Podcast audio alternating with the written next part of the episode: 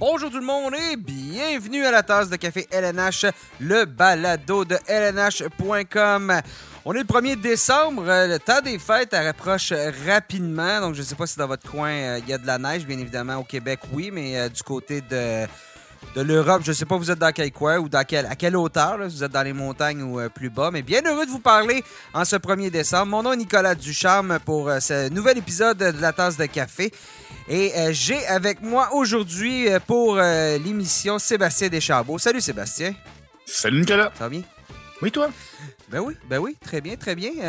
après cette semaine, on est encore au, cœur de ça, mais cette semaine qui a été moyennement spectaculaire, si je peux dire, à Montréal, avec bon, ben, les colonnes du temple ont, ont, tremblé avec l'annonce du, du, congédiement de Marc Bergevin avec euh, Trevor Timmins, l'arrivée de Jeff Gorton. Donc, bien évidemment, là, aujourd'hui, sur le balado, on va en parler énormément.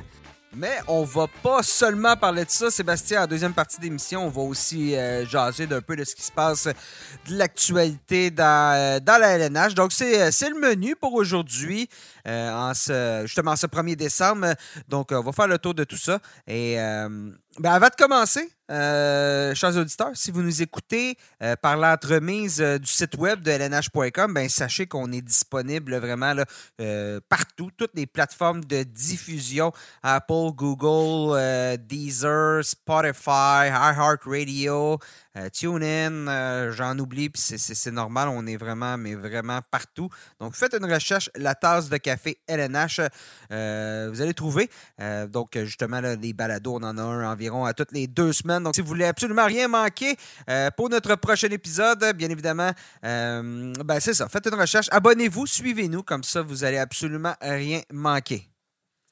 Alors, Sébastien, euh, on en parlait tout juste en entrée d'émission, mais oui, donc, grosse nouvelle du côté de Montréal cette semaine avec changement majeur à l'état-major des Canadiens de Montréal. Et pour en parler, ben, on reçoit avec nous nos deux journalistes qui couvrent les activités des Canadiens pour LNH.com. Euh, Robert Laflamme. Salut Robert. Salut les gars. Et Guillaume Lepage. Salut Guillaume. Salut les boys. Pas trop euh, épuisé, messieurs?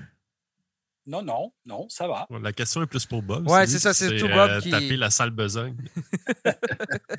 c'est lui qui a été. Euh, la journée était longue, hein? En plus, as-tu as réussi à avoir une place en plus dans la, salle de presse? Parce que c'était occupé, hein? Bon, j'avais rarement vu euh, la salle de presse avec autant de gens. C'est sûr que je pense qu'au niveau des règles sanitaires, je n'ai pas vérifié, mais je ne sais pas si on était. à deux mètres. en règle mais il y avait, il y avait du monde au, pied carré là, dans, la pièce. C'est sûr, quand même, euh, Marc Berger, bon, un directeur général qui, euh, qui, relevait de ses fonctions, c'est tout le temps une grosse nouvelle. Marc Bergevin était là depuis 2012-2013, qui en fait quand même un des, des DG qui a, euh, qui a eu le plus d'ancienneté dans, l'histoire du club je dirais, de, dans l'histoire récente, bien évidemment. Là, je ne veux pas remonter jusqu'à Sam Pollock, là, mais à la suite de Sam Pollock, là, euh, les, quoi, il y a Serge Chavard, mais à part de ça, je pense que. En tout cas, je ne veux pas me prononcer, je n'ai pas l'almanach euh, devant moi ou l'encyclopédie, mais bon. Euh, donc, allons-y avec ce qui a mené à ça. Je pense que c'est un processus qui était entamé depuis un petit bout puis qui s'est peut-être juste accéléré avec, avec le début de saison des Canadiens puis les déboires de l'équipe. Oui, tout à fait. Moi, je pense qu'à partir du moment où il n'y a pas de euh, renouvellement de contrat avant le début de la dernière année contractuelle. C'est assez clair qu'on se dirige vers un, changement. Puis bon, euh, c'est certain que si l'équipe avait commencé la saison du bon pied, puis avait eu du succès, possiblement que ça n'aurait pas été une distraction, qu'on aurait poursuivi comme si de rien n'était, mais euh, compte tenu des déboires qui s'accumulaient, je pense que c'était inévitable. Moi, je voyais ça venir comme un, comme un gros train, là, euh, cette nouvelle-là. Et puis, euh, bon, euh, c'est ça. C'était inévitable à mes yeux.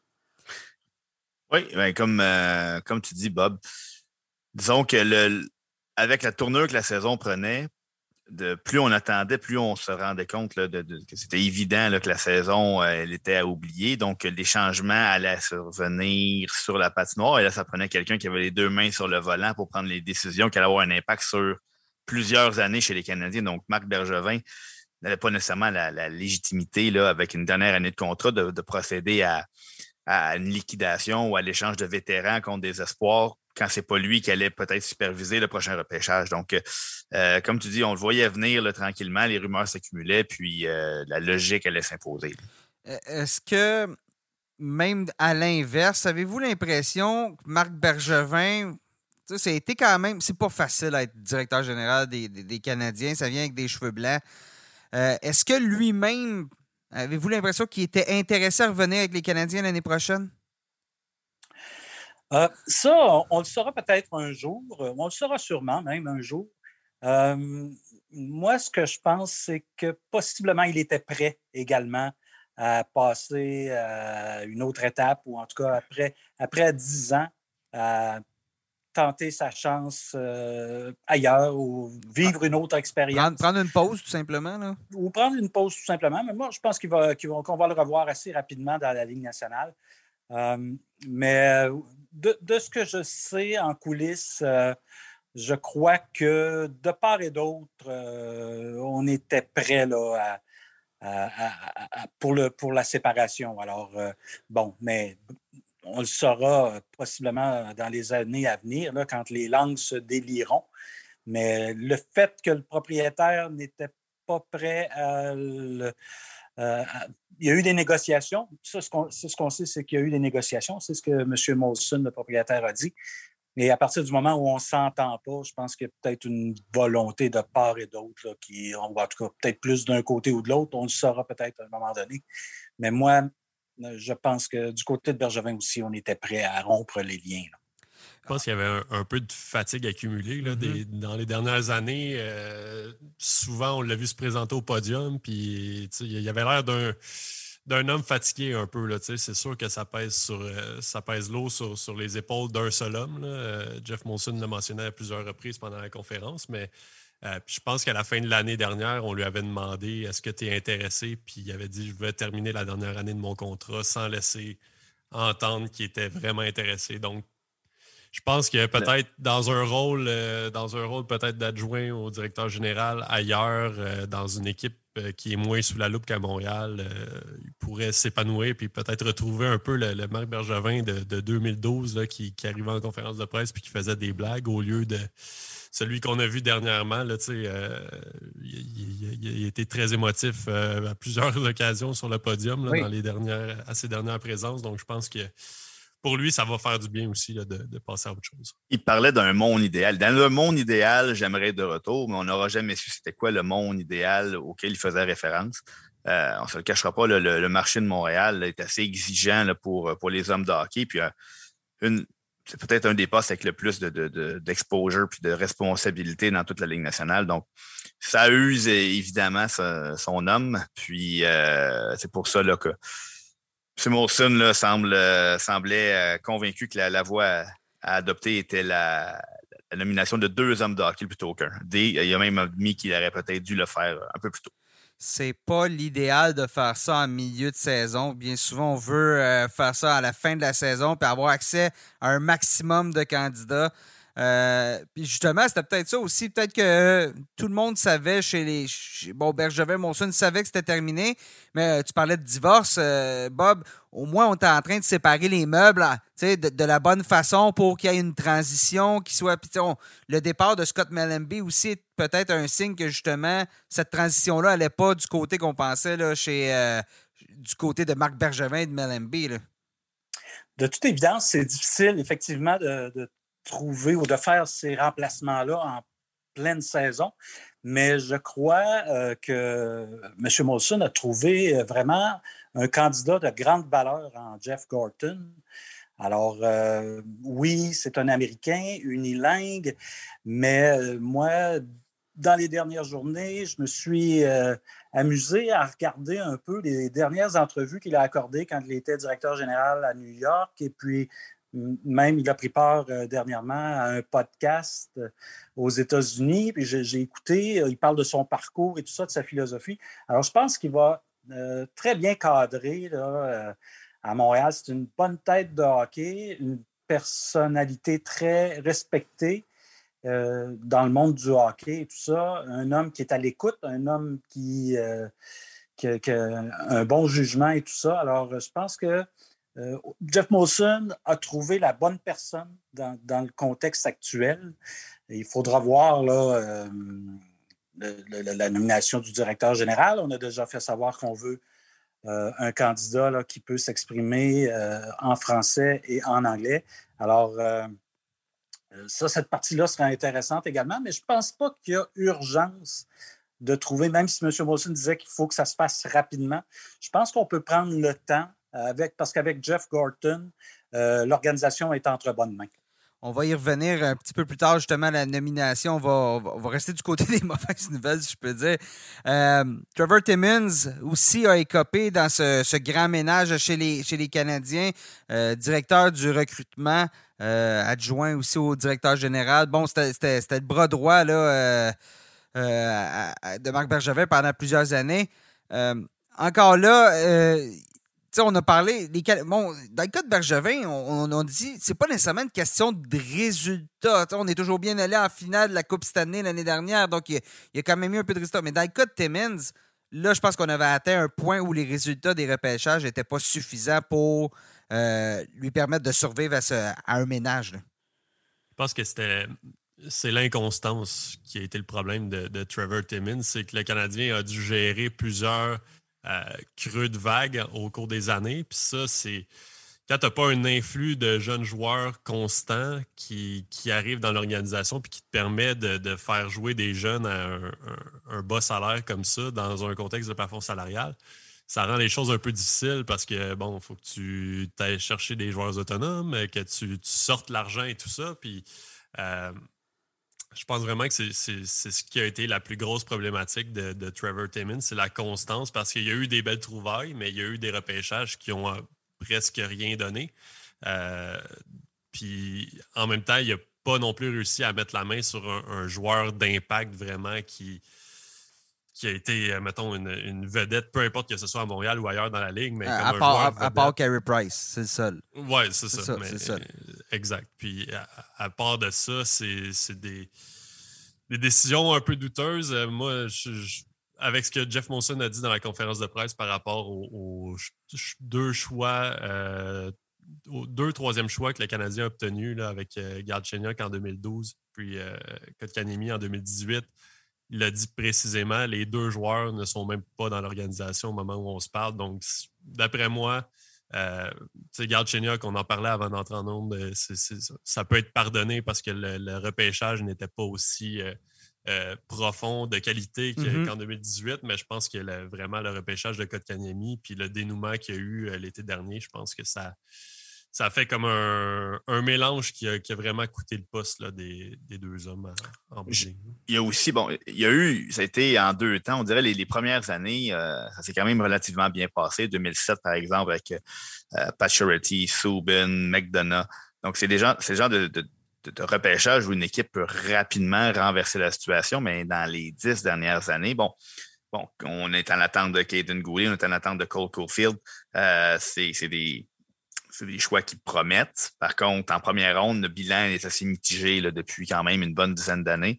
Euh, c'est comme Gob Guillaume a dit, ça force la main du directeur général à procéder des transactions pour, pour, combler les, les, trous. On a eu la chance à Montréal d'avoir un, directeur général qui s'est très bien tiré d'affaire du côté des transactions, mais à un certain moment, il y a des limites là, à réussir des coups de maître comme, il a, déjà réussi à faire pour, euh, pour pallier la situation. Euh, et une autre des critiques qu'on a dirigées envers Trevor Timmins, c'était son, sa, tendance à s'éloigner du marché québécois. Euh, donc, ça reste à voir de comment, quel profil on va préférer pour le prochain directeur de recrutement amateur chez les Canadiens. Oui, puis j'ajouterais que Timmins a peut-être surfé longtemps aussi sur son repêchage de 2007.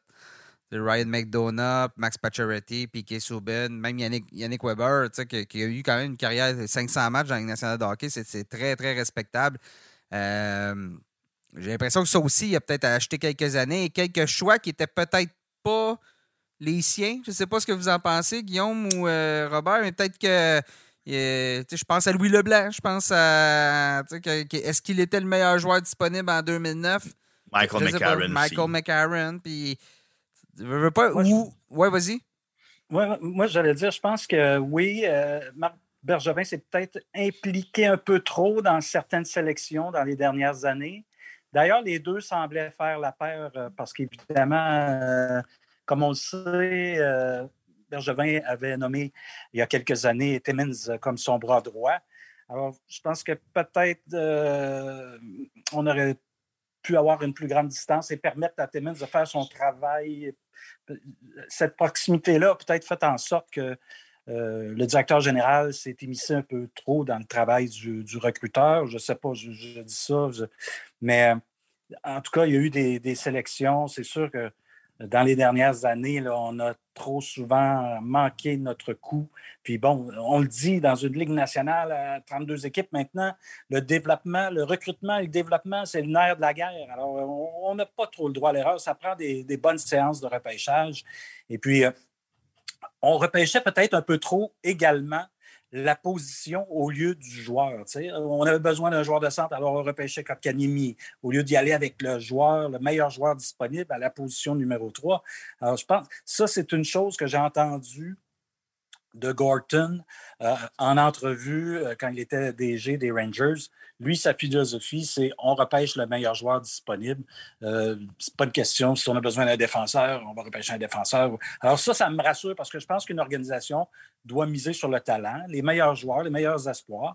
Puis euh, dans les dernières années, on y allait un peu trop pour la position au lieu, au lieu du joueur.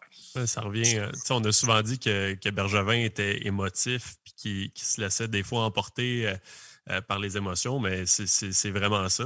On remonte à Michael McCarron. Euh, le Canadien se fait éliminer en série euh, par une équipe robuste. on dit qu'il y a trop de petits joueurs avec le Canadien, donc on repêche le gros joueur.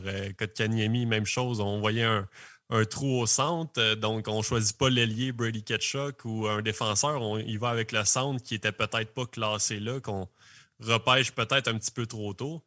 Donc là, c'est des, choix qui, coûtent cher en, bout de ligne. Puis il ne faut pas oublier que même si tu n'as pas nécessairement de besoin euh, en défensive, si tu repêches un défenseur, ça devient un atout pareil. Tu peux t'en servir dans une transaction, tu peux t'en servir éventuellement. Euh, si tu fais, si tu échanges un, défenseur vétéran, ben, tu rentres le jeune défenseur, puis là, tu ne savais pas que c'est un besoin, ça en devient un. C'est plein de choses qui peuvent arriver. Ça, bouge vite dans le monde du hockey. Puis je pense qu'il ne faut pas se laisser influencer par les besoins immédiats. Bob a parlé dans, dans, son envolée lyrique de, développement. Euh, on a une part de responsabilité à, Trevor Timmons au niveau de, recrutement de joueurs. Et maintenant, l'organisation doit aussi avoir sa part du blâme, ce qui est développé. Euh, on a certainement repêché de très bons joueurs de hockey au fil des ans, mais on n'a pas développé depuis quand même plusieurs années, euh, depuis l'arrivée du Rocket à, Laval. On n'a pas produit de choix de repêchage à l'organisation sur une base régulière. Donc, ça, c'est peut-être quelque chose qu'il va falloir que le nouveau directeur général en, compagnie de M. Garton devra, euh, devra regarder attentivement. Oui, ces deux départements-là sont, sont cruciaux, puis je pense qu'ils ont besoin d'être revampés de façon très importante. Ben, allons-y, parlons-en de Jeff Gorton. Alors, euh, nouveau vice-président exécutif Opération Hockey des Canadiens. Euh, c'est beaucoup de mots, c'est long comme titre, mais qu'est-ce que ça veut dire réalistiquement comme, euh, poste et comme responsabilité, Bob? Ben, moi, je pense que c'est lui qui, ultimement, va prendre les décisions. Ce sera le grand patron. ma compréhension, même si la prétention du propriétaire, M. Molson, c'est de dire que c'est le directeur général qui euh, va ultimement prendre les décisions. Moi, je pense que c'est Jeff Gorton, parce que c'est lui qui va engager le directeur général. Alors, le DG serait bien mal placé pour euh, aller à l'encontre de Gorton. Euh, mais bon, je crois pour avoir, encore une fois, là, écouté les entrevues qu'il a accordées, que Gorton est un, est un, homme de consensus, c'est un homme qui va discuter beaucoup avec les gens de son entourage. C'est quelqu'un de très ouvert. Alors, euh, s'il se crée une belle dynamique entre lui et le prochain directeur général, ça peut fonctionner. ça peut bien fonctionner même parce que deux têtes valent mieux qu'une. Je pense que c'est vrai. Dans plusieurs équipes, c'est la façon de fonctionner. Alors, il faut trouver vraiment le bon dosage et la bonne façon de travailler à deux. Donc, ce sera important de trouver le bon candidat comme euh, directeur général. Et puis, euh, à partant de là, on, verra euh, comment, comment tout ça va, va s'arrimer. Oui, moi, je pense que, comme Bob a dit, deux têtes valent mieux qu'une. Puis surtout en, début de, relation, on, s'attend à ce que ça, aille bien. Comme tu as dit, Bob, il va choisir quelqu'un avec qui il y a des affinités ou quelqu'un avec qui il y a déjà certains atomes crochus. Euh, tant, tant, et aussi longtemps que ce partenariat-là va bien aller, tout devrait euh, bien se passer. Euh, la question que je me pose, c'est quand il va y avoir dispute éventuellement ou désaccord, qui est l'arbitre là-dedans? Donc ça, ça sera à déterminer dans le partage des tâches, même si parce que les deux hommes sont supposés se rapporter à Jeff Molson. Donc on va voir comment M. Molson va gérer tout ça au cas où il faut qu'il prenne position d'un côté ou de l'autre. Ça se voit dans certaines organisations aussi, mais j'ai l'impression que la définition des rôles est peut-être plus précise que ce que ça va être à Montréal, surtout si on a un directeur général qui est une recrue. Euh, j'ai de la difficulté à croire que dans les deux, trois premières années, c'est lui qui va avoir le dernier, le dernier mot par rapport à, Jeff Gorton, qui, qui, ma foi, a une belle expérience de hockey hein, quand même. Euh, c'est vous qui me fait penser. Parce que je veux dire, lui, il a commencé là, dans, au bas, au plus bas niveau. C'est pas un ancien joueur. il a commencé chez les Bruins de Boston au plus bas niveau.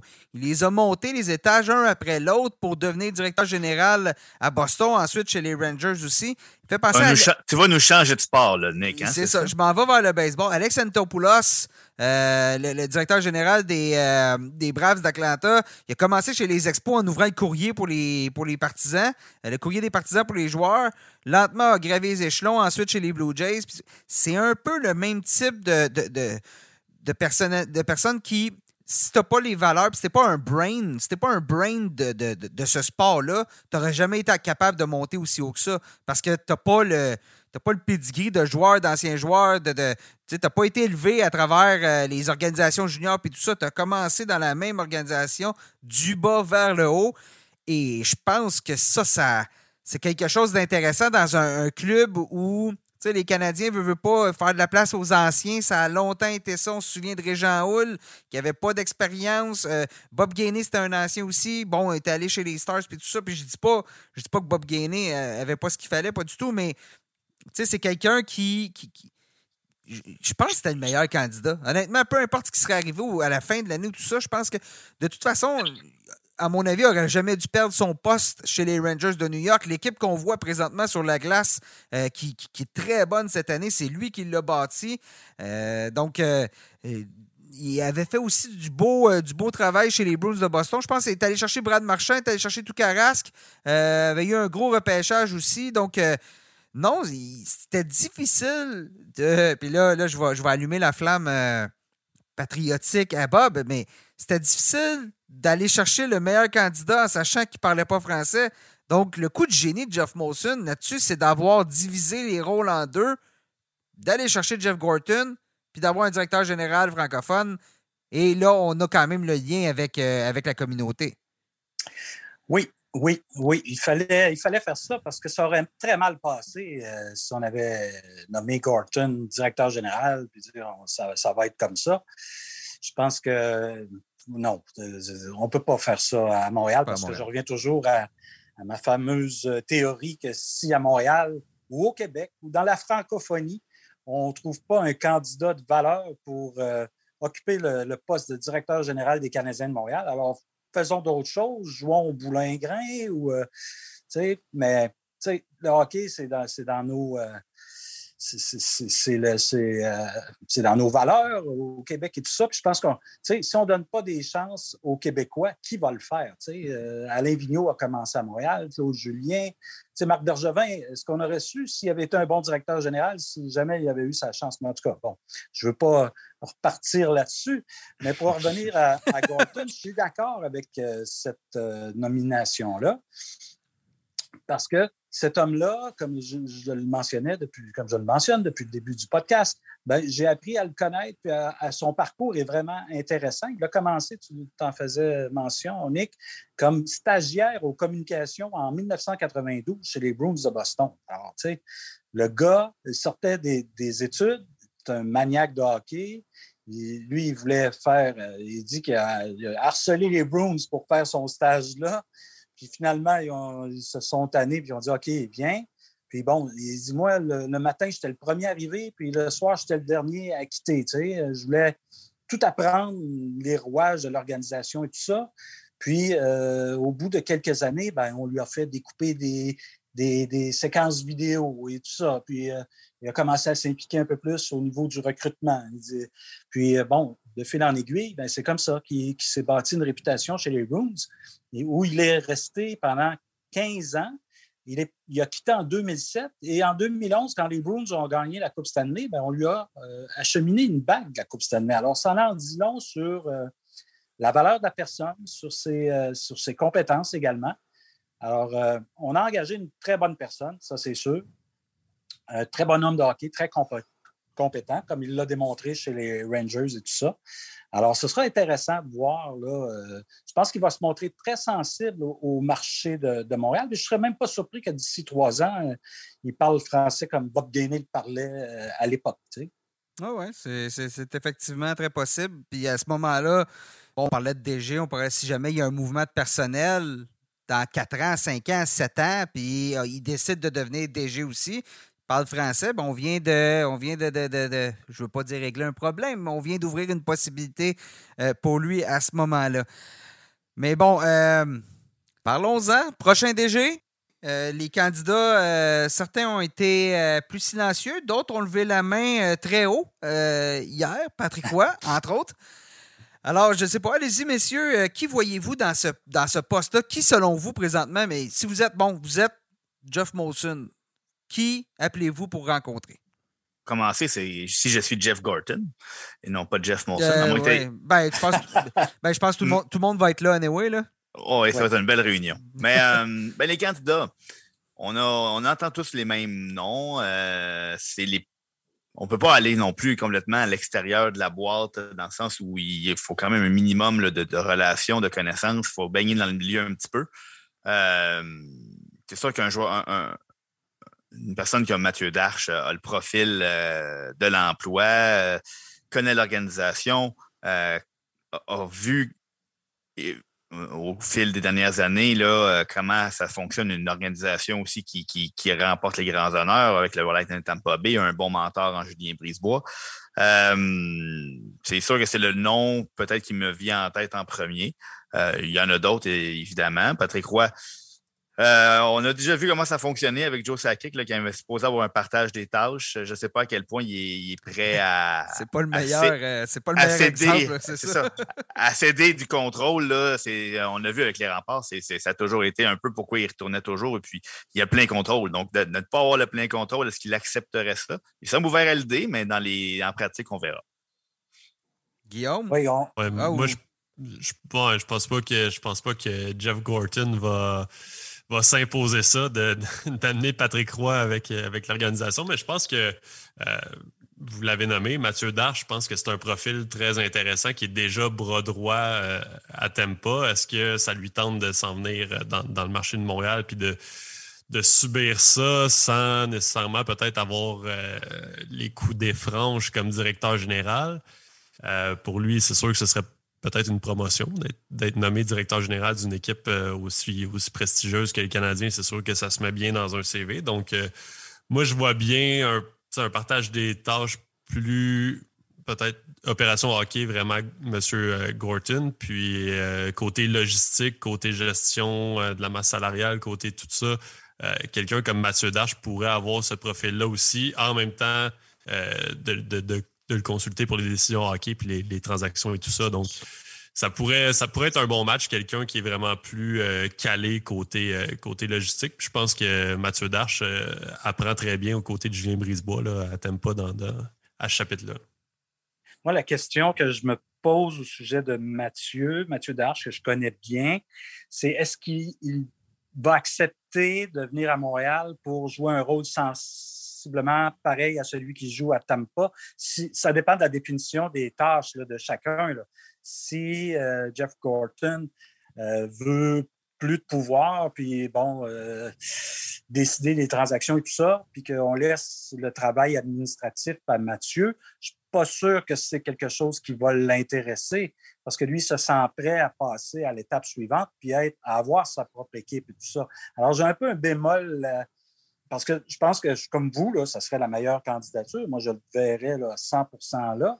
Mais ce qu'il va vouloir, tu sais, Patrick Roy, également, j'ai mes réserves pour les mêmes raisons que vous, euh, les gars. Euh, sais, son bouillant caractère et tout ça, est-ce qu'il va accepter de, travailler en partenariat avec quelqu'un d'autre et tout ça? Il semble que oui. Là, il a clairement affiché ses couleurs. Mais bon, moi, je verrais peut-être. À peine, à peine. dépendamment de la définition des tâches, moi, un gars que je verrais bien, c'est Daniel Brière, qui mm-hmm. pourrait euh, faire un peu ce que Mathieu Darche fait. Puis bon, euh, si Gorton veut avoir les. Il veut prendre euh, un peu plus de pouvoir et tout ça, ça pourrait permettre à un, jeune homme comme Daniel Brière de faire ses classes et puis de, de, progresser là-dedans et de finalement, au bout de 5-6 ans, parce que moi, je vois en Brière un potentiel semblable à celui de Julien Brisebois. Je vais jusque-là. D'ici une dizaine d'années, Daniel Brière va être DG dans la Ligue nationale, c'est sûr, si ce n'est pas à Montréal.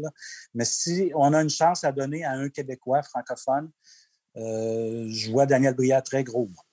Si on a un jeune, c'est tout, moi je suis tout à fait d'accord, c'était un des noms que je voulais apporter, Daniel Brière. Si on veut aller, euh, si Jeff Corton n'a pas peur du choc des idées, il est prêt à donner euh, la chance à quelqu'un qui a peut-être un peu plus un CV un peu plus volumineux, un joueur, quelqu'un comme Martin Madden Jr., euh, junior, désolé, euh, qui, qui s'est illustré dans le domaine du, recrutement en plus. Donc, on vient peut-être chercher une autre lacune euh, si lui est intéressé, bien sûr. Donc, c'est les noms, parmi les candidats, les noms qui circulent, c'est un des noms les plus sérieux parmi les hommes d'expérience, les hommes de hockey québécois d'expérience, Martin Madden Junior, et peut-être celui qui est le mieux placé si on décide d'aller chercher quelqu'un qui a un bagage, que Jeff Gorton, ça ne le dérange pas du tout d'avoir un, autre homme de hockey avec un gros bagage de hockey. Ben, je, pense, euh, que ce serait l'idéal, ça, parce que tu es allé chercher le, probablement un des meilleurs hommes de hockey disponibles en Gorton. Là, ensuite de ça, c'est d'aller chercher le meilleur disponible chez les hommes de hockey québécois ou, et ou euh, francophones et ou euh, bilingues. donc, pourquoi pas essayer d'aller pour le coup de circuit puis d'avoir deux deux têtes d'hockey expérimentées puis d'y aller pour le, grand coup. Oui, et, ce que j'aime, là, on a parlé justement de cette optique-là qu'il faut que ça fonctionne au niveau du partage des pouvoirs. Et on a besoin d'un nouveau chef de chef de, dépistage, whatever, peu importe comment on voudra l'appeler. Mais je veux dire, Martin Madden a été directeur du, recrutement amateur pendant quoi, une dizaine d'années, si c'est pas plus, euh, en AM, avant de devenir euh, adjoint au directeur général. Mais là, il y a peut-être une sphère où ce, ce, serait Madden qui serait la personne qui s'occupe de ça, en plus de ses responsabilités de DG. Jeff Gorton s'occupe de d'autres choses. Je trouve qu'il y a un mix intéressant. Je, euh, Madden, a été habitué à travailler avec d'autres directeurs généraux. Euh, bon, euh, a été chez les Hurricanes, a été chez les Rangers de New York, chez les Ducks d'Anaheim. J'ai pas la liste devant. Oh non, c'est Bob Murray pendant, pendant plusieurs années, mais justement a côtoyé beaucoup de personnes et, et je pense qu'il peut. Ben écoute, je le connais pas, là, je veux pas m'avancer, mais justement ce rôle-là. Pourrait, pourrait lui aller mieux qu'un Daniel Brière qui, monte puis qui lui veut monter ou un Mathieu Darche qui veut monter, qui veut monter, mais qui justement manque un peu d'expérience puis vise peut-être plus que ce que le rôle va être déjà dans la nouvelle structure des Canadiens. Alors, j'aime beaucoup euh, la candidature de Martin Madden, où je reste chez les Ducks d'Anaheim, c'est Guillaume qui va pouvoir en parler, mais Joël Bouchard, je sais que ça ne s'est pas très bien terminé l'année dernière. Je sais que Joël Bouchard, euh, chez, le Rocket de Laval, bon, c'était, c'était avant tout un entraîneur, mais bon, euh, il a fait de l'excellent travail lorsqu'il était dans le junior avec l'Armada de Blainville-Boisbriand. Est-ce qu'on pourrait tout le monde tourner la page un peu et ramener Joël Bouchard dans l'organisation des Canadiens? Bonne question. Ah c'est un, homme de hockey qui a, l'expérience, il a été euh, directeur général d'équipe Canada Junior aussi. donc, il il y a une connaissance, tu parlais de Madden au niveau du recrutement, mais Joël Bouchard est quand même très connecté sur les, jeunes qui arrivent. Puis, euh, tout ça. Est-ce que ça l'intéresse un défi plus dans les bureaux que sur la patinoire? Parce que c'est un, un, mm-hmm. passionné, c'est un, un, gars qui mange du hockey, qui aime ça.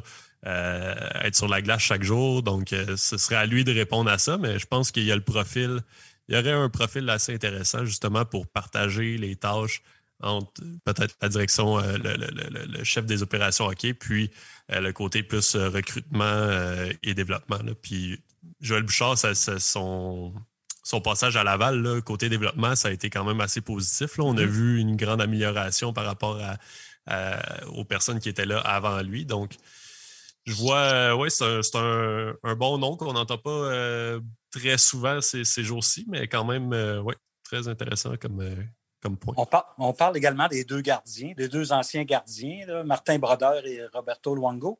Moi, je pense qu'ils ne sont pas tout à fait prêts, peut-être. Roberto Luango, peut-être dans quelques années. Je ne sais pas si. Je ne sais même pas si. Je pense que Martin aspire à un rôle de DG à un moment donné, mais il se plaît énormément au New Jersey, tout ça. Alors, je pense que euh, les deux sont très attachés à. Oui, c'est ça. dans le cas de Luango, euh, sa belle famille est, en Floride et tout ça. Ben, c'est ça, ça a l'air, c'est mieux, c'est plus fun de vivre là-bas qu'au Québec pour les, pour les, 3-4 prochains mois. Et, bien évidemment, dans, le, dans la sphère du hockey junior québécois, il va y avoir aussi quelques candidats. Il y a Philippe Boucher qui a nommé son nom. Bon, Patrick Roy aussi.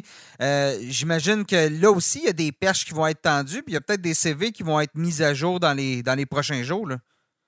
Oui, tout à fait. Et puis ça revient à ce que d'ailleurs Philippe me, disait cette semaine pour sa chronique, c'est que le, potentiel est là dans la francophonie là, pour trouver un, DG. Ce n'est pas, le, pas le talent qui manque. Alors, tu sais, moi, les gens qui disent Ah, ben, il faut y aller avec le meilleur disponible, c'est ça. On en a un dans la francophonie qui est sûrement le meilleur disponible. Le meilleur disponible, c'est très euh, aléatoire dans le sens, pour toi, ça peut être euh, un tel pour un autre, un tel. Alors, tu sais, moi, je reviens toujours à donnons la chance à nos, euh, à nos euh, compatriotes de faire leur, classe et d'avoir des rôles importants dans, le, dans, le, hockey.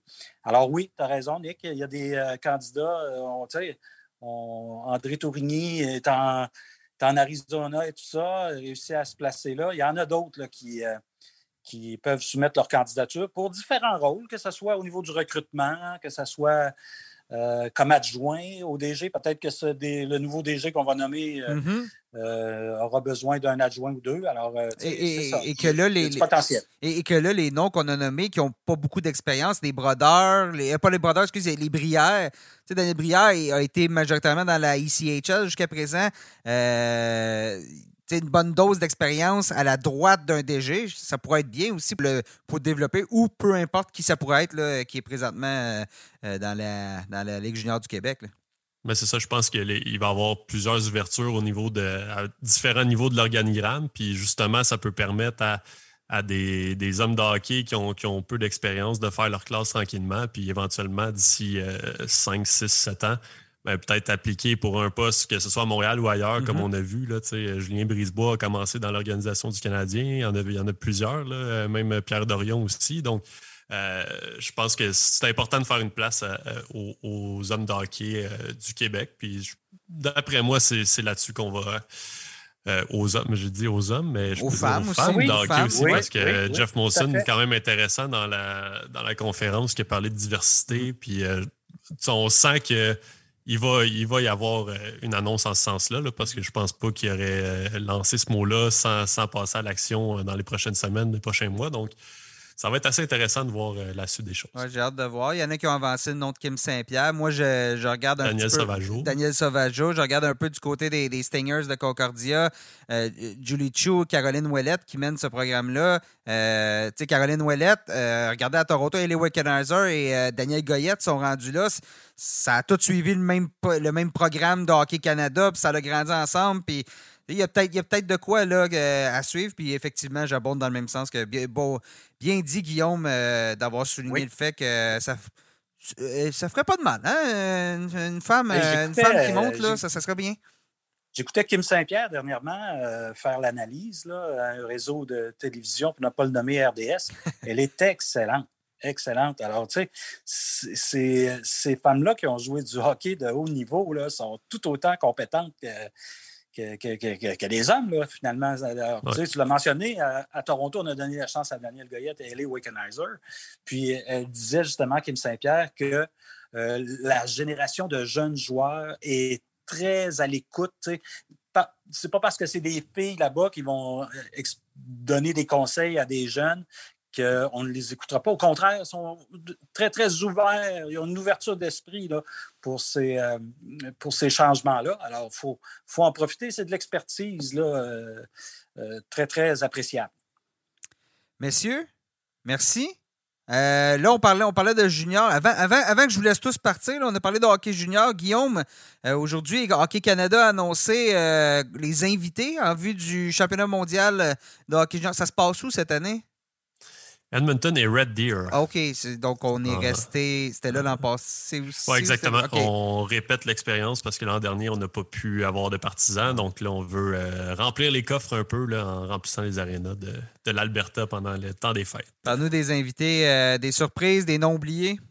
Euh, ben, du côté de la, GMQ, euh, c'est huit joueurs qui ont été euh, invités au camp de sélection. Ce ne sera pas facile, on va se le dire. Je pense pas qu'il y ait de joueurs de la, GMQ qui, sont, qui ont des postes assurés dans cette équipe-là cette année. Hendrix Lapierre, peut-être une petite longueur d'avance étant donné qu'il a commencé la saison avec les Capitals de Washington. Des surprises, euh, ben, Joshua Roy, euh, le, choix de cinquième ronde du Canadien au dernier repêchage qui a été invité, mène la, GMQ euh, au chapitre des points. Je pense qu'il y a 39 points jusqu'à maintenant.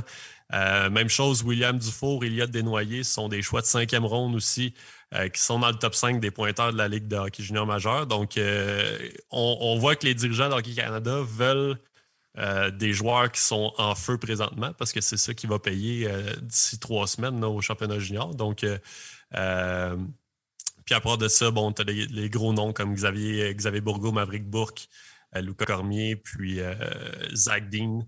Donc, des choix de première ronde à part Cormier qui ont peut-être un peu plus de, chances de, se tailler une place, mais c'est quand même plaisant pour les, les, jeunes qui ont connu un excellent début de saison de voir leurs efforts être récompensés comme ça. Est-ce qu'il y a des déceptions, des joueurs qu'on attendait au, niveau de la Ligue générale majeure du Québec qui n'ont pas été invités? Euh, au niveau de la, GMQ, pas vraiment, je dirais. Je pense qu'on euh, ne s'attendait pas à. En tout cas, moi, personnellement, je ne pensais pas qu'il allait avoir huit joueurs invités comme ça. C'est quand même un, bon nombre. Euh, maintenant, ça va être de voir qui va réussir à se tailler une place, parce que je regardais les, formations prévues de, Bob McKenzie, Craig Button. C'est assez mince en représentant de la Ligue d'hockey junior majeur et en, en, québécois, en termes de québécois. Donc, euh, ça va être de voir au camp qu'est-ce qui va se passer, mais non, du côté de la LGMQ, je ne pense pas qu'il y a de, grands oubliés cette année. Good. Merci beaucoup, Guillaume. Merci, on va suivre ça dans les prochaines Ben oui, ben, euh, d'ici, d'ici au 26 euh, décembre. Ah, ça commence-tu le 25 cette année? Ou? 26. 26, donc on retrouve. Parce que l'année dernière, c'était le 25, hein, je ne suis pas. Je me trompe pas. Euh, l'année précédente. Ah, peut-être. Bon, ben, donc le 26, on va, on va reprendre la bonne vieille tradition de manger des restants en écoutant le Canada démolir un pays européen de deuxième ordre. Robert, merci beaucoup. Ça va faire plaisir. Hey, Sébastien, tu restes avec moi. On va poursuivre euh, le balado. Donc, euh, on, va, on va suivre tout ce qui s'en vient. On continue de vous lire les deux sur lnh.com et on se reparle bientôt. Salut les boys. Sébastien, on poursuit avec euh, un petit tour euh, de l'actualité dans la LNH. Trois sujets aujourd'hui pour euh, nos auditeurs. Et, il y en a deux qui vont se, recouper un peu parce que ce soir, il y a tout un match à l'horaire entre les Maple Leafs de Toronto et l'Avalanche du Colorado. on va parler des deux équipes. On va commencer par les Maple Leafs parce que ça va très, très bien présentement à Toronto. On est à, on a quatre victoires de suite. On est en train de remonter le classement. On s'approche du premier rang de la Ligue nationale de hockey. C'est quand même tout un revirement après le, On se souvient du difficile début de saison. on, avait seulement deux victoires à nos, euh, sept premiers matchs. Oui, puis euh, écoute, une égalité en termes de points au sommet euh, du classement, un petit peu plus de matchs de jouer que les Panthers. Donc, comme tu dis, revirement de situation. Puis le revirement de situation, pas seulement au classement, mais dans la façon dont ces, euh, ces victoires-là ont été signées. Euh, les Maple Leafs de Toronto qui ont, euh, qui ont toujours été une machine offensive qui, qui se souciait de sa défensive de temps à autre. Quand ça quand, ça leur tentait un petit peu plus. présentement, elle présente la deuxième meilleure moyenne de buts alloués par match à 2,13 buts contre par, par match. Donc, ce n'est pas avec leur offensive qui, sont en train de remporter leur match, mais bien avec leur défensive. des gros canons comme Austin Matthews, Mitch Marner, euh, ne fonctionne pas au, même rythme que d'habitude. Si on vous avait dit au début de la saison que William Nylander serait devant euh, Marner et Tavares au classement des pointeurs de l'équipe, ben on, aurait été, euh, on n'aurait euh, pas nécessairement cru ça possible. On aurait dit que c'est une très mauvaise nouvelle pour les Maple Leafs, mais finalement, c'est ce qui se passe. Puis, euh, ils s'en tirent quand même pas si mal. Oui, puis euh, je veux dire, du côté des, gros canons, quand même, ben, on se souvient que Matthews a manqué le début de la saison, a été opéré, pas de cas d'entraînement, pas rien. Depuis, je, comparais, puis il y a la date du, 26 octobre, pas parce que c'était ma fête, mais entre cette date-là du 26 octobre, après le 26 octobre, les Maple Leafs ont une fiche de 14-2-0. Euh, on a quatre, justement, bon, tu en as parlé de Nylander, Tavares, Matthews, puis euh, euh, Mitch Marner, qui fonctionnent à plus d'un point par match ou à un point par match. C'est vraiment, mais vraiment. C'est intéressant, mais comme tu dis, au niveau défensif, présentement, moi, ce qui me surprend, tu regardes dans les meilleurs défensifs de la Ligue, à d'infériorité numérique, on est dans le top 10. avantage numérique aussi, ça, je m'y attendais, mais on est septième en, en infériorité numérique c'est une équipe aussi qui a eu besoin d'un peu de temps pour trouver son rythme. on a eu quand même euh, passablement de roulement du côté de, Toronto cette année avec le départ de Zach Hyman. On a un Michael Bunting qui arrive, un Nick Ritchie qui arrive, puis lui, bon, ça n'a pas encore euh, euh, décollé dans le Ritchie. David Camp, on a quand même une portion d'équipe, surtout à gauche, là, qui, a été, relativement modifiée. Donc, on devrait trouver, on devait trouver ce rythme-là avec en plus euh, avec Matthews qui était absent. Ben, euh, là, je pense que c'est mission accomplie. Bon, euh, avec les Maple Leafs, c'est tout le temps ça. C'est bon, c'est correct en saison. On verra bien tantôt. Mais moi, ce que je trouve extrêmement rassurant par rapport à ce qui se passe présentement à Toronto, c'est la, la, la, la, posture, la, qualité du jeu de Jack Campbell devant le filet. J'avais des doutes en début de saison. Hein, Campbell avait très peu d'expérience. Euh, on se souvient, l'année dernière, a été nommé, euh, est tombé gardien numéro quand Frédéric Anderson a été blessé. Avait jamais eu une charge de travail digne d'un numéro un dans la, dans LNH. Puis là, cette année, ça fiche 12-4-1. Euh, moyenne de but mérité à, moyenne de but accordé à 1,64, pourcentage d'arrêt à 946, trois blanchissages, c'est des chiffres, on est au sommet, sommet de la LNH. Il y a certaines équipes qui doivent se mordre les doigts de, de l'avoir laissé partir, hein, lui? On parle ici de Jack Campbell? Oui, de Jack Campbell euh, à, Los Angeles, à Dallas. Euh, on se souvient qu'il avait été euh, repêché par, par les Stars. Mais c'est ça, je dis, ces équipes-là l'ont laissé partir. Puis justement, tu sais, quand tu te fais offrir, quand la porte s'ouvre, des fois, il y a des belles choses qui vont, qui vont, qui vont arriver. Puis c'est ça qui est arrivé. Ça prend de la chance. Il faut être au bon endroit au bon moment pour avoir sa chance parfois dans la LNH. Oui, puis surtout, bon, les, gardiens, plus on, plus on avance, plus on se rend compte que ce n'est pas une science exacte. repêcher les gardiens en première ronde, euh, on le voit de moins en moins. Souvent, c'est euh, que Jack Campbell est un choix de première ronde.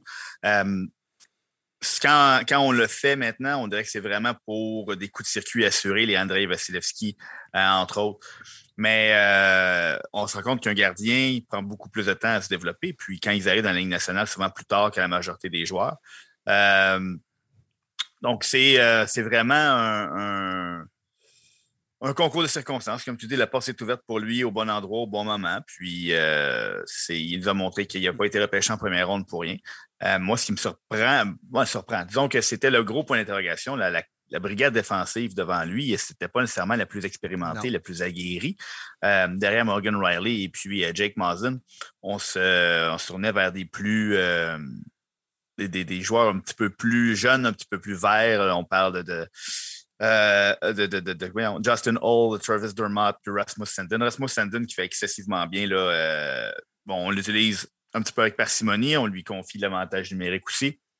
Mais euh, Justin Hall qui joue 20 minutes par match, aucun point, mais des, gros des, des, grosses missions défensives. Donc, c'est c'est un système de jeu euh, qui, a été, euh, qui a été remodelé. Sheldon Keefe, euh, on, va lui donner le mérite de ne pas avoir mm-hmm. paniqué en début d'année quand ça n'allait pas vraiment bien. Et ainsi qu'à la direction des, des livres, qui a laissé le temps à son entraîneur, à ses joueurs de, trouver leur repère, de, de, récupérer Austin Matthews, comme tu dis, qui n'était pas là au début de la saison. Euh, on, les joueurs semblent comprendre leur rôle un peu plus. Des joueurs comme euh, John Tavares, qui a traîné l'équipe un petit peu offensivement au début de saison quand, quand Matthews n'était pas là et puis qui, qui cherchait un petit peu à son arrivée. Les nouveaux venus, bon, tu as parlé de Michael Bunting, tu as parlé, on a tenté euh, quelques, quelques billets de loto. Là, on s'est acheté des billets de loto pour, remplacer Zach Hyman. On a commencé avec Nick Ritchie, là, ça n'a pas, pas, été concluant. Michael Bunting semble faire du meilleur travail. Donc, euh, Il n'y a peut-être pas de ticket de gagnant pour, euh, pour la vie là-dedans, mais une bonne roue de fortune jusqu'à présent dans, le cas de, dans le cas de Bunting. Oh, oui, un bingo là, ou un mot croisé, là, des, euh, deux, trois mots à deux, trois lettres de mots croisés. Là. C'est, euh, pour l'instant, ça, ça fait un job. C'est pas, de, pas de la mini. C'est pas de la mini, ça, c'est clair. Non, ils rentrent dans leur argent. Écoute, c'est, euh, ils ont gagné un billet gratuit maintenant. C'est ça. fait que, mais sinon, non, des, des joueurs, puis il y a des joueurs dont on parle un peu moins, des joueurs comme Alexander, Alexander Kerfoot, un joueur là, qui, qui s'est qui s'est illustré sur les deux premiers trios à l'aile.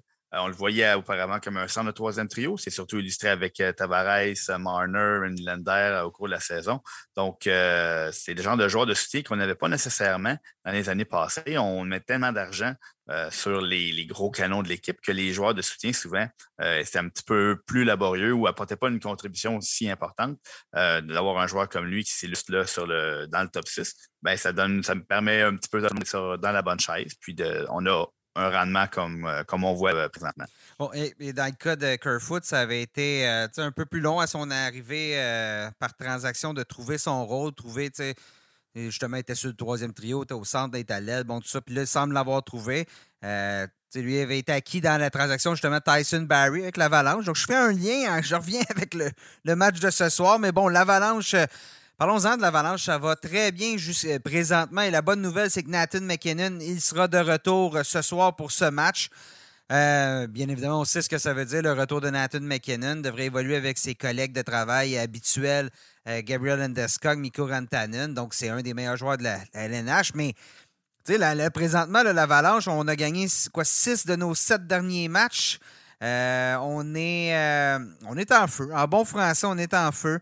Euh, et, entre autres, c'est grâce aux performances de Nazem Kadri. Kadri qui a tenu le fort pendant qu'on a eu beaucoup, beaucoup de blessés chez, chez, l'Avalanche.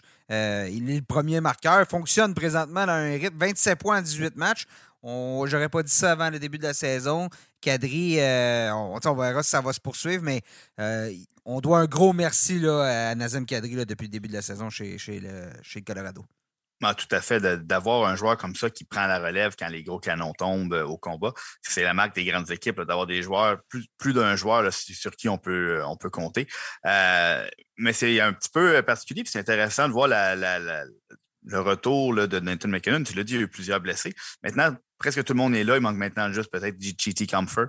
Euh, mais Nazem Kadri a pris le relais, mais sans prendre la place de Nathan McKinnon. Il est resté le centre du deuxième trio avec André Burikowski, Valérie Nichushkin. Euh, il va avoir les mêmes compagnons de trio à force égale. Donc, le retour de Nathan McKinnon ne vient pas lui nuire. Donc, il peut continuer sur sa lancée.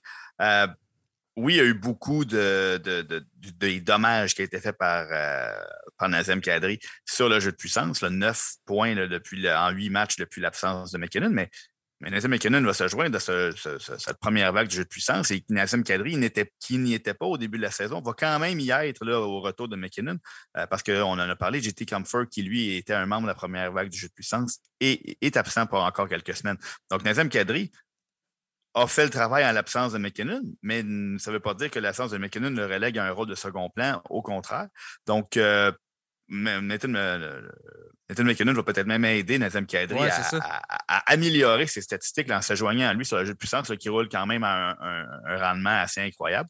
Donc, euh, on sait à voir, mais comme tu l'as dit, l'avalanche maintenant, c'est parti, euh, va, va, être en train de grimper les échelons euh, dans, la, section dans la section centrale. Donc, on, pense vraiment que l'horaire d'aller, ils l'ont trouvé. Oui, puis à vrai dire, ça fait un petit bout qu'ils l'ont trouvé parce que, tu sais, on regarde le classement aujourd'hui, puis on, bon, ils sont sixième de la section centrale. Donc, bon, non, c'est pas, ça va pas si bien que ça, peu importe, mais je veux dire, si on regarde le pourcentage de points, on est deuxième. On se rapproche du Wild. Le Wild est mieux de regarder derrière parce que ça s'en vient vite. C'est juste qu'on a joué moins de matchs. Donc, euh, oui, on a eu beaucoup de blessés. Devin Tace, Kel McCarr, Landeskog, McKinnon, Rantanen, Comfort, Byron, Girard, nommez-les. Euh, à vrai dire, Kadri, parmi les 11 premiers marqueurs de l'équipe, Kadri est le seul qui a joué tous les matchs de l'équipe. Fait que, quand on parlait de son, son, apport, euh, je veux dire, j'étais pas loin de le mettre dans mes candidats pour le, le, trophée Art pour euh, nos, textes de course au trophée sur, sur, le site. Donc, ça va bien pour l'Avalanche. Attention, là, là, ils sont repartis. Comme tu disais, si vous êtes un pooler qui a pris Kadri dans les derniers jours, ne le lâchez pas. Euh, on va faire confiance à Alex Newhook sur la deuxième vague d'avantages numériques là-bas. Donc, mais oui, l'avalanche, là, et, ça va peut-être aider. Si Darcy Kemper gagne des victoires, payant pour les poolers, mais pour être un peu plus efficace au niveau de ses statistiques, ce sera à lui. Si en plus lui fait le boulot, ouf, ça va être dangereux. On a parlé tantôt de Jack Campbell avec les, les, Maple Leafs. L'avalanche est en train de prendre la stratégie des Maple Leafs. C'est peut-être pas une bonne nouvelle à long terme, mais marque 4 buts par match et, et parvient à gagner malgré des performances un peu plus ordinaires de leur gardien. Donc, Darcy Camper signe des victoires, mais présentement, euh, depuis le, début de l'absence de McKinnon, disons, euh, un pourcentage d'arrêt inférieur à 900.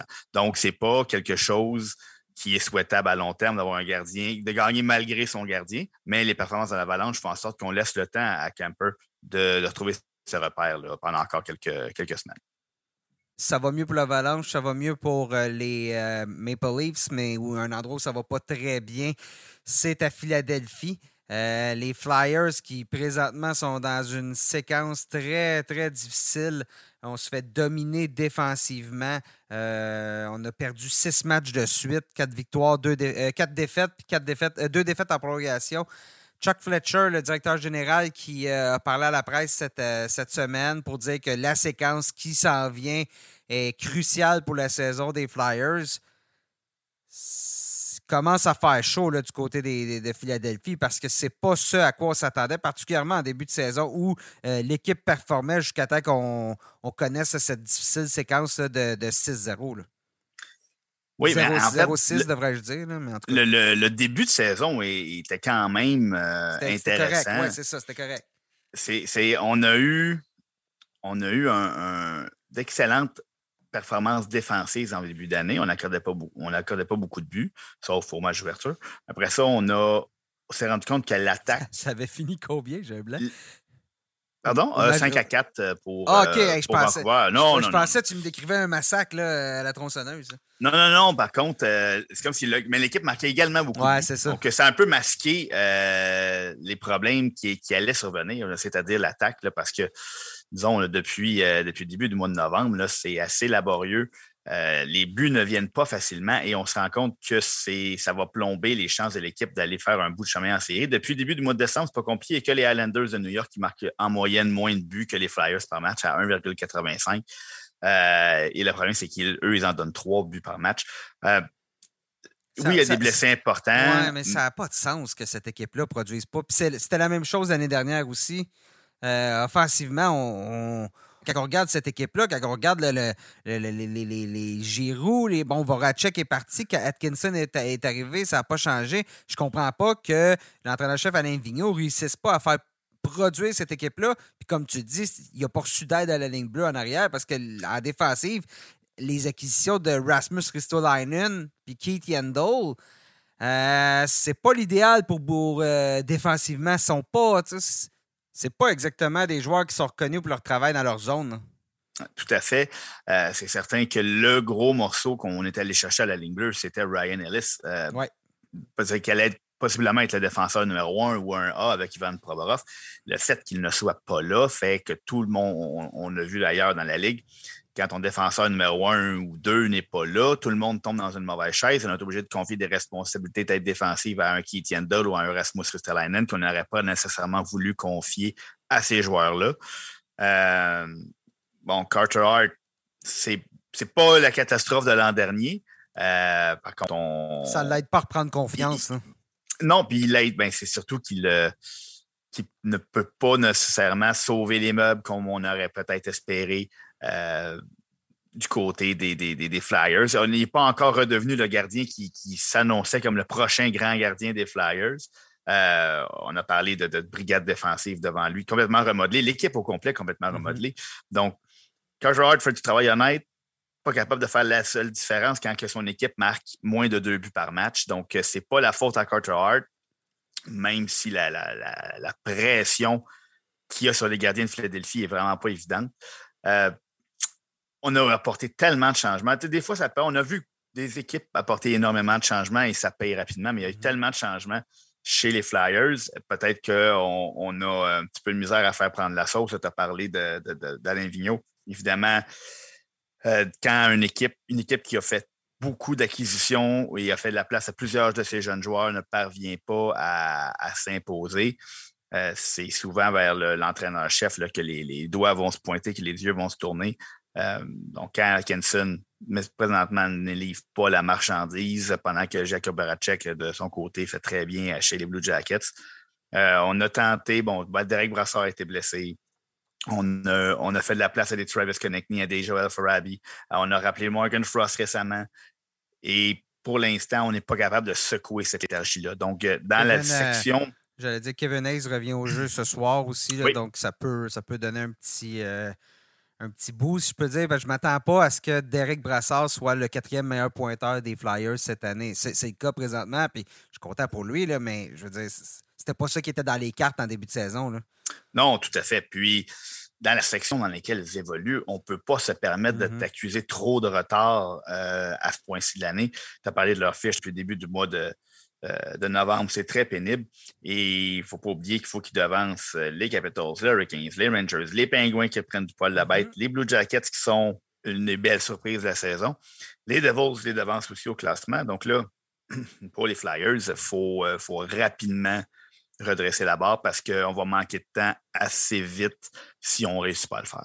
Oui, je suis bien d'accord. Tu parlais de Ryan Ellis. Euh, il, y avait, il y avait cinq points en quatre matchs en début de saison. C'est blessé, revenu au jeu, c'est reblessé. Euh, donc, euh, dans le cas de Ryan Ellis, c'est aussi longtemps qu'il va le manquer. Je pense que Ivan Provorov a été je veux pas dire une déception, là, mais je m'attendais un petit peu plus de lui. Puis je trouve qu'il n'a pas passé au niveau supérieur. Donc, c'était à Ryan Ellis de devenir le défenseur numéro un de l'équipe. Comme je disais, avait euh, quatre points en trois matchs, les trois premiers matchs jusqu'au 20 octobre. C'est blessé. Il est revenu le 13 novembre, a joué un match et est de retour sur la liste des blessés euh, pour quatre à six semaines. Donc, dans le cas d'Ellis, euh, on va s'assurer de, de, bien guérir ça. Mais le temps commence à se faire tard pour les Flyers. Euh, le temps commence à se faire tard pour nous aussi, Sébastien. Euh, alors voilà, on va terminer le, balado là-dessus. Euh, Sébastien, avant, de conclure, parle-nous un peu qu'est-ce qu'on peut voir sur le site de lnh.com cette, cette semaine. Bon, cette semaine, on a fait, tu as fait, fait, allusion un petit peu plus tôt là, autour du balado. On a nos textes de la course au trophée. Donc, mm-hmm. Euh, au quart de la saison, on s'est mouillé un petit peu, de savoir à qui on descendrait les principaux trophées, euh, les honneurs individuels euh, au quart de la saison. on a aussi bon, tous nos chroniqueurs habituels, Jocelyn Thibault, qui, qui est toujours très pertinent côté gardien de but. On a Philippe Boucher qui, qui a discuté du changement de, de garde de l'état-major des Canadiens. Euh, Pascal Dupuis et Anthony Marcotte, qui nous couvre la Ligue américaine, nous fait souvent des portraits de joueurs évoluants chez le Rocket et les joueurs francophones de la Ligue américaine. Euh, donc, toujours euh, pertinent d'aller voir, d'aller voir ça. Et puis, nos balados, évidemment, Nick, qui, sont disponibles sur notre site. Oui, exactement. Donc, merci, merci Sébastien. Merci pour ta présence. Mais merci à toi, Nick. Encore une fois, merci à Guillaume et Robert qui étaient là en début d'épisode euh, pour euh, parler de tout ce qui s'est passé chez les Canadiens de Montréal. Euh, ben, chers auditeurs, j'espère que vous avez aimé. Et j'espère que vous nous écouterez sur ben, ça, dans, la, prochaine fois. Suivez-nous pour le prochain balado. Suivez-nous sur vos, vos, vos, plateformes de diffusion. Comme ça, vous allez rien manquer. Merci d'avoir été là et on se reparle très bientôt.